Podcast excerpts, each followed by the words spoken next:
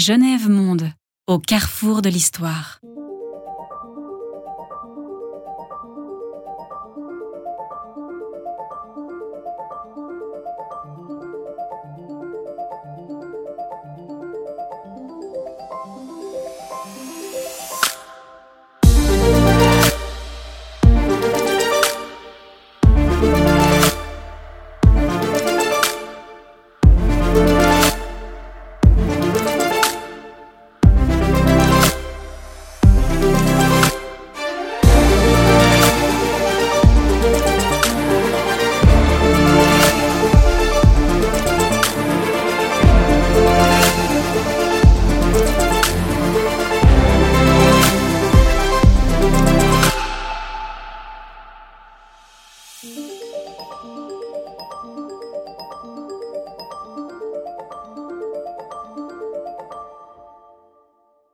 Bonjour Pierre-Étienne Bourneuf. Bonjour. Pouvez-vous vous présenter s'il vous plaît?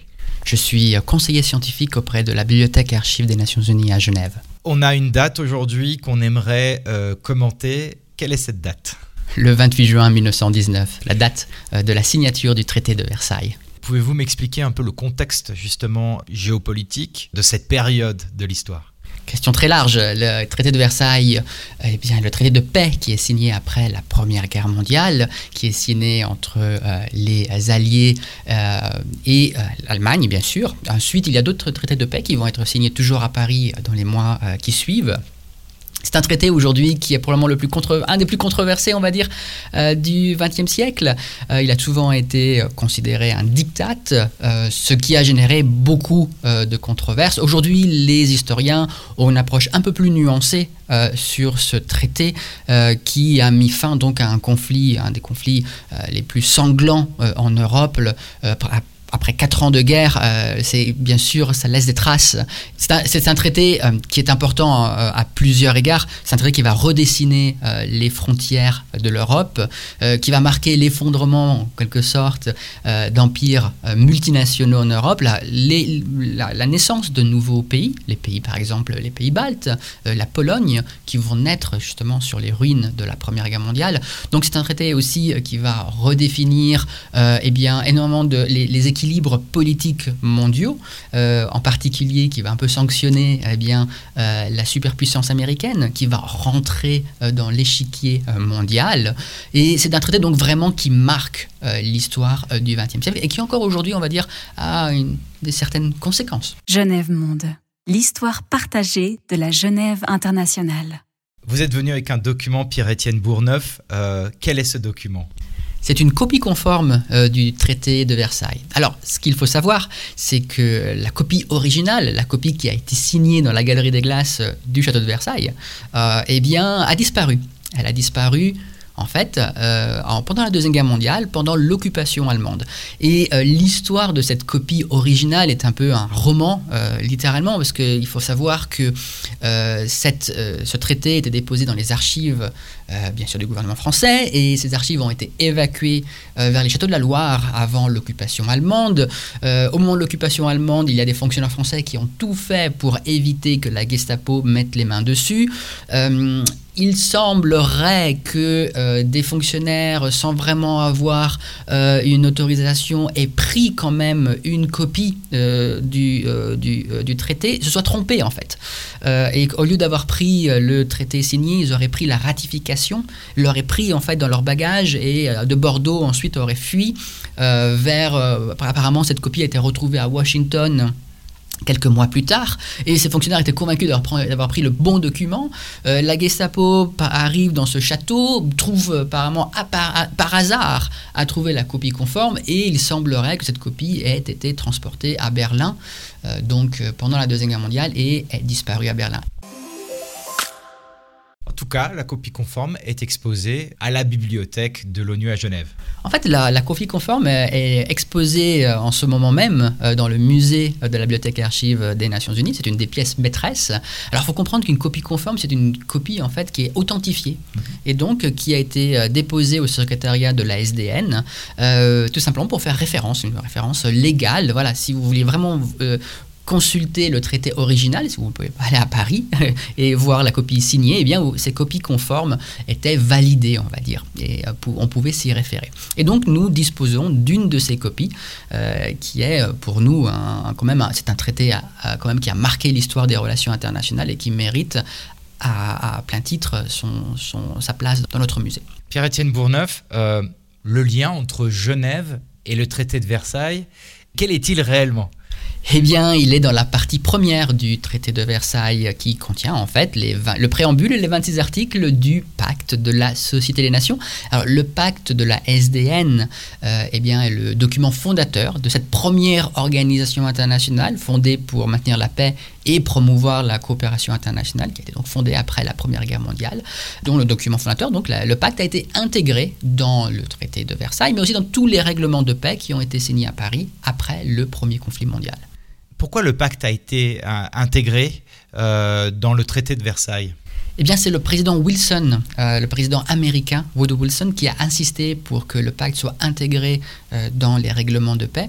Et en fait, cette décision, eh bien, c'était plutôt un choix politique. C'était un calcul politique. pourquoi? Bien, tout simplement parce que Wilson est considéré un peu l'architecte de la SDN. C'est lui qui a donné l'impulsion. Il n'a pas eu l'idée.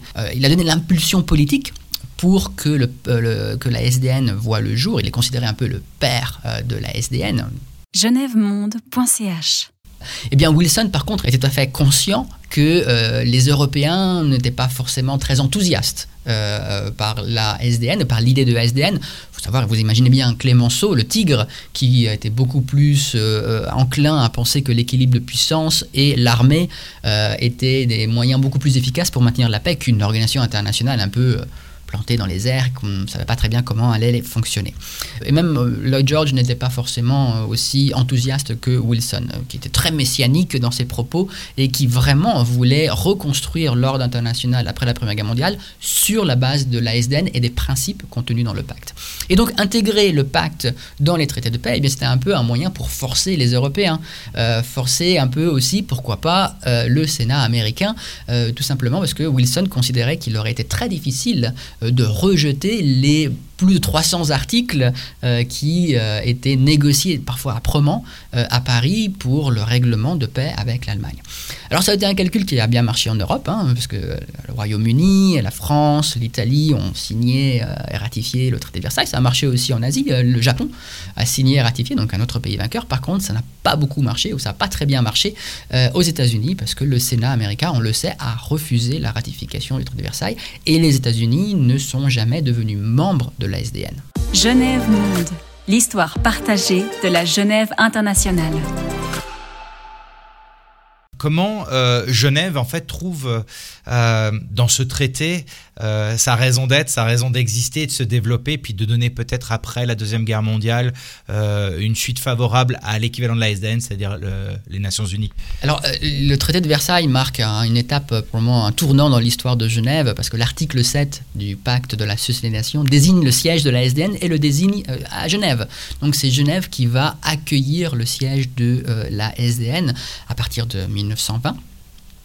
Et c'est un, tournant euh, historique. Alors Genève euh, est choisie pour différentes raisons. Hein. Euh, il y a énormément de facteurs qui vont jouer en faveur de Genève.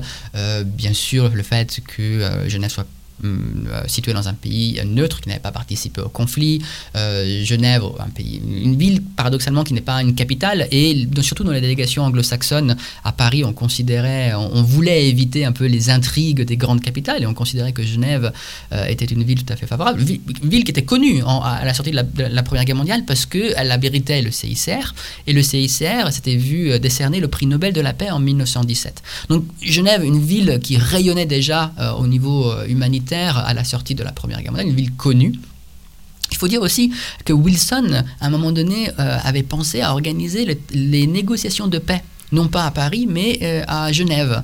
Euh, ce qui a été une chance, en fait, parce que probablement, si les négociations, le traité de Versailles avait été le traité de Genève, probablement la, la, SDN ne se serait jamais installée à Genève. Et c'est vrai que l'installation de de la SDN pardon, à Genève va donner une dimension internationale remarquable à la ville.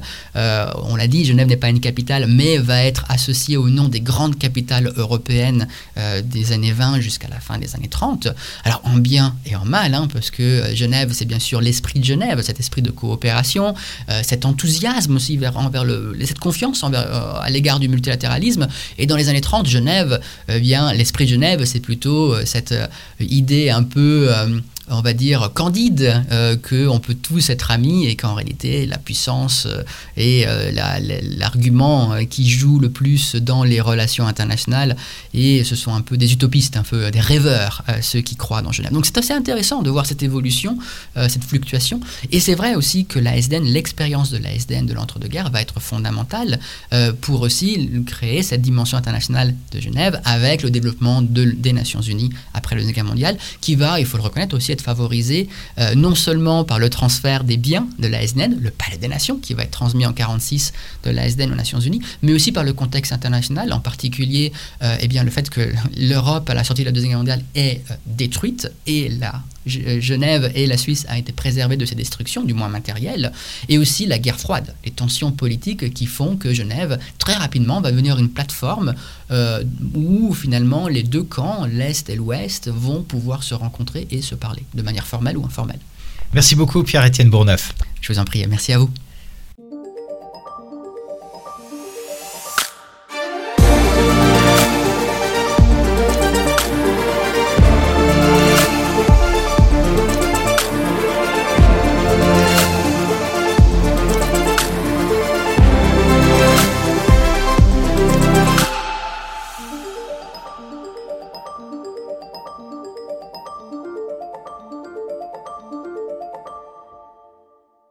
genèvemonde.ch